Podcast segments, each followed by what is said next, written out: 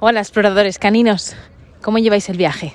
Espero que no tengáis ampollas ni, ni, nada, sino que lo estéis disfrutando y estéis realmente ahí rompiendo vuestros muros mentales, abriendo la cabeza a, diferentes cosas y, y, también que estéis teniendo respeto vuestro, por vuestro yo anterior porque bueno, cuando sabes un poquito más y cuando vas reflexionando sobre temas, sobre todo del origen de, de, tu perro, ¿no? de tu piracán y así, pues te das cuenta de todas las cosas que, que podrías haber hecho mejor y te entra un poco de sentimiento a veces de culpa, ¿no? de, jo, si hubiera sabido esto, o y mira, ay madre mía lo que hice.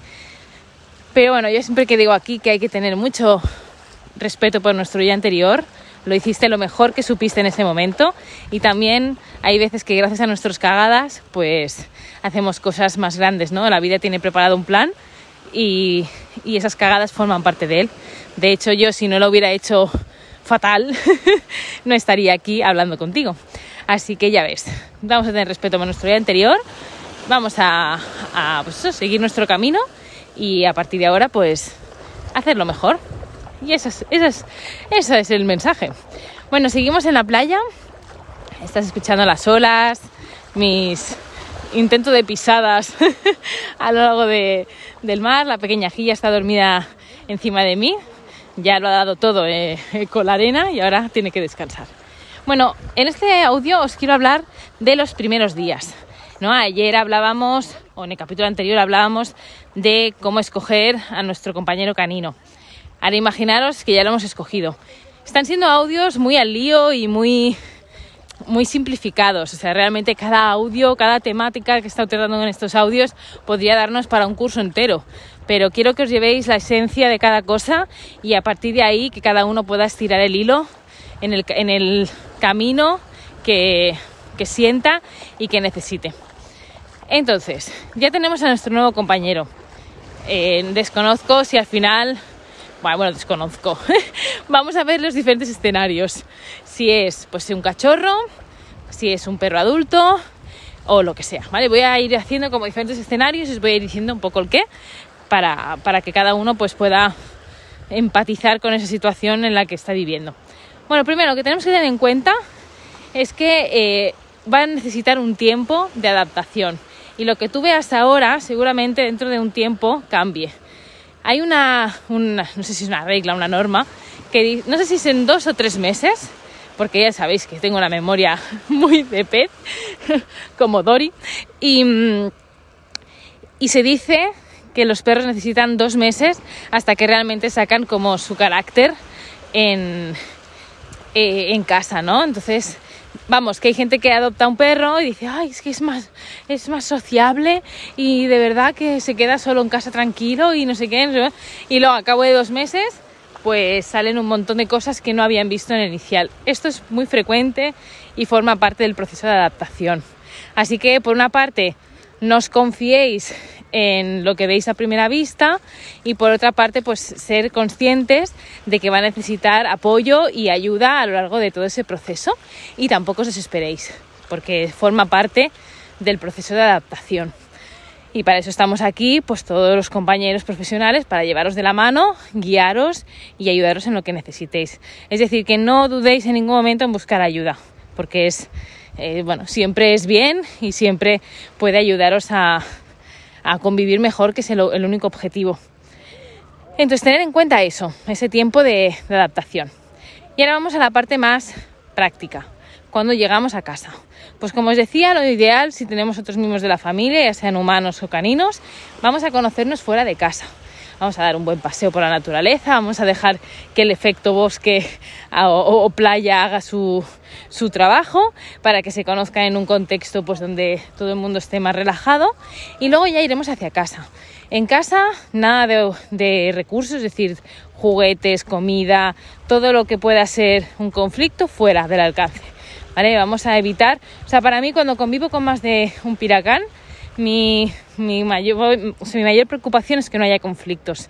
Porque cuando hay conflictos y encima no puedes mediar o medias mal o tal, es cuando empiezan a, a haber problemas. Esos conflictos se, se, convierten en problemas.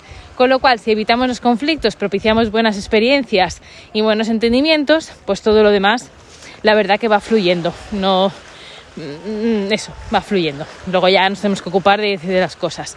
Entonces eso por un lado. Luego, vamos a dejar que tanto si es cachorro como si es adulto, que investigue toda la casa. Si tenemos más de un perro, vamos a dejarle que lo haga solo, que los demás no estén ahí interfiriendo ¿no? en esa primera exploración y que sea una buena experiencia.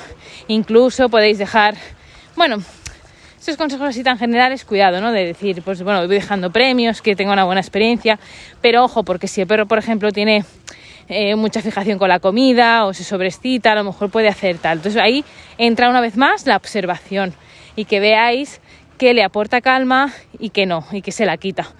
Porque cada perro es un mundo, y hay perros que, pues eso, si hiciéramos un juego de olfato así, dejando premios, pues eh, le calman y ese mismo juego, en ese mismo momento, en ese mismo lugar, a otro perro, pues le sobrescita. Entonces tenemos que buscar cosas que realmente le aporten calma y no se la quiten. Entonces dejamos que investigue todo. Nosotros estamos tranquilos, eh, olvidar el no, mm, deja tal cual, eh, porque ya hemos preparado la casa para ello. Es decir, quitar las cosas que consideréis que se pueden estropear o que no queréis que, cojan, ni que huelan, ni que nada, ¿no? Pues todas esas cosas eh, las quitáis para que realmente la casa esté totalmente ajustada a la llegada de, de un nuevo piracán.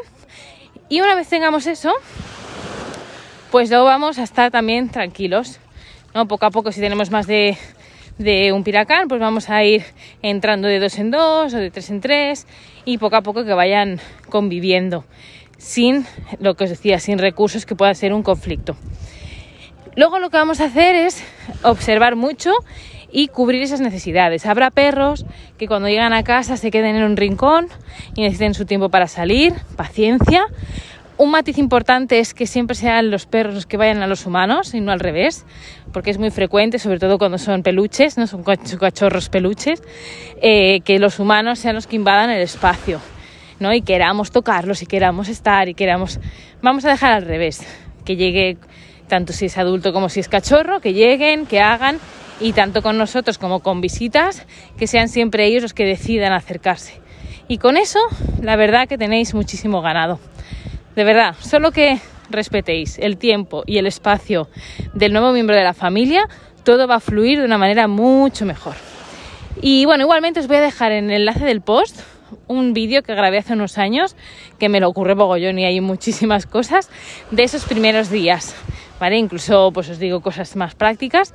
No me voy a repetir porque es que de verdad, mira, lo hablaba antes con mi amiga Miriam de Family Dog, que a nosotras lo de repetir contenidos como que nos, nos, nos, aburre mucho. Entonces sé que es necesario, ¿no? Ir repitiendo cosas, sobre todo para los que acabáis de llegar.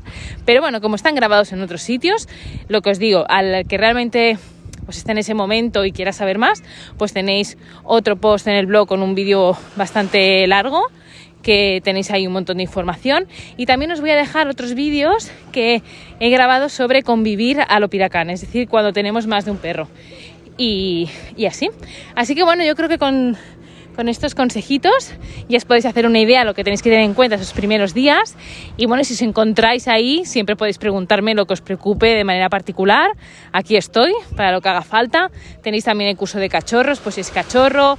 Luego si es adulto, pues tenéis el perro sensible, que creo que es también fundamental cuando hay un perro pues que viene de circunstancias varias, muchas veces historias de miedo. Y el perro sensible al final lo que busco es que tengáis las herramientas para, por una parte, saber cómo actuar hacia ellos, con ellos y también cómo ajustar la vida para que sea beneficiosa. Así que también os dejaré el enlace en el post de este blog. Espero que me acuerde porque luego lo, todo esto lo monto por las noches cuando estoy cuando la peque se duerme y a veces se, me va la pinza y digo, ¿yo qué he dicho en el capítulo?